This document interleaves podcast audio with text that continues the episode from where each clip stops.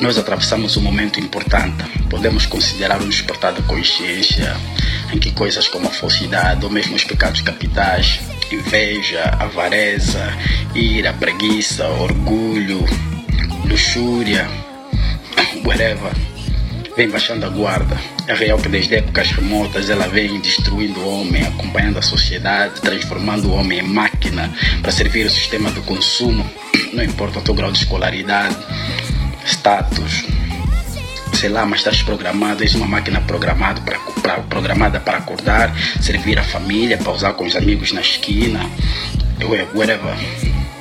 E isso está impregnado fortemente no modelo existencial político, pode ser o capitalismo, o socialismo, mas a base, na sua base, ela tem sempre os bens materiais e essa comunhão com a destruição, a dor, o fracasso, a miséria.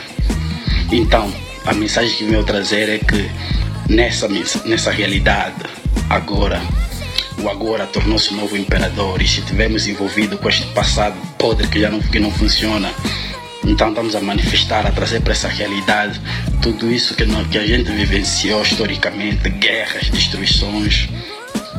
Então, que eu tenho que o que eu vim dizer é que devemos parar para não perdermos tempo, posteriormente perdemos a vida, a alma e o espírito. Por isso, pare. Pare. Ah, porque não há crise, faleceu fulano, sei lá, tem que estar no corre-corre. Tá bom, mas pare.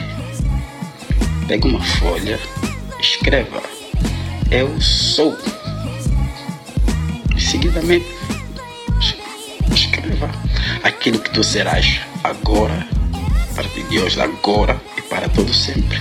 Isso aqui é real. É aí que estás a traçar a tua vida. Agora, se tentas viver baseado nesse passado,